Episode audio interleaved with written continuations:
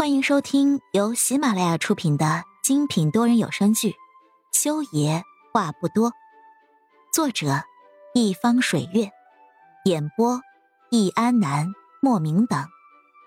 本书全部免费，记得订阅收听哦。第三十六集，医院经过输血以及一系列的检查之后，裴丽丽。已经被转入康复病房了。他住的是 VIP 特护病房，可也没有身份证明，进不去。无奈之下，他只能给安晴月打电话，但是电话一直没人接听。站在通往特务病房特有楼层的电梯前面，何影觉得，如果不去看丽丽一眼，他是真的放心不下。想了很久，他拿出手机，按下了那十一个。已经刻在了心里的电话号码。一开始，他是没有抱希望，这个三年前的号码还能够打通的。但是，一直到电话那边响起了裴木修那低沉有力的声音的时候，他才慌乱无措的猛地按下了挂断键。这是三年前裴木修在平城用的手机号码，用了很多年了，是当年何言选的号码，跟他自己的号码只差一个数字，是情侣号。那个时候，何暖暖还没有出现在他们的生活里，何影跟裴木修也有过一段幸福生活。特护病房里面，丽丽还没有醒来。裴木修站在窗口，看着停留在通话记录顶端的那个号码，眼神低沉。修爷，郎一斐注意到了裴木修的异样，轻轻的放下了丽丽的手掌，走到了他的身边。视线落在被他握在手里的手机屏幕上，看到通话记录手端那个有备注，但是却没名字的号码，心尖颤了一下。这么多年，裴木修的手机号码他已经烂熟于心了，而出现在手机屏幕顶端的那个号码，跟裴木修的号码只有最后一个数字不一样。朗一菲的眼底闪过一丝复杂的情绪，沉默了一会儿之后，还是展颜开了口。他就是修爷这么多年一直在找的人。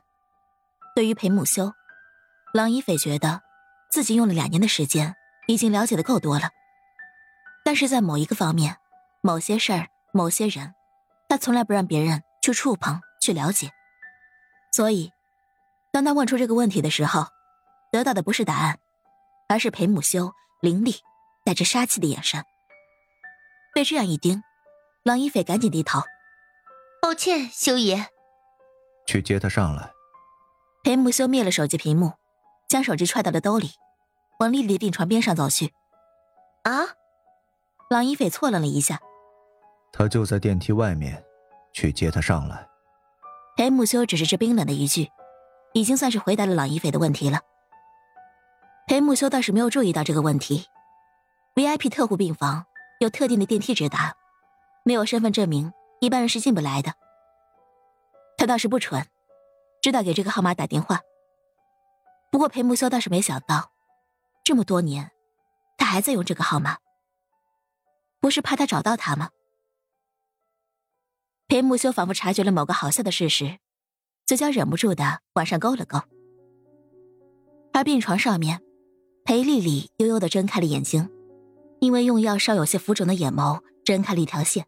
瞟到了裴木修，然后再瞟到了站在病床前一身红衣的朗逸斐，突然张嘴，哇的一声哭了出来。嗯，我怎么在这儿？我要小姐姐，我要小姐姐，小姐姐，小姐姐。裴丽丽一边哭一边咕噜，鼻涕口水一起喷了出来。朗逸斐听清楚了，她嘴里在呼喊小姐姐，以为是叫自己。想要上去抱他哄他，却被他小脚小腿一把给蹬开了。我要小姐姐，我要小姐姐，你走开！再哭一声，我就让你一天见不到合眼。裴木修站在一侧，双手抱胸，高冷的睨着哭闹不休的裴丽丽，发出了最后的通牒。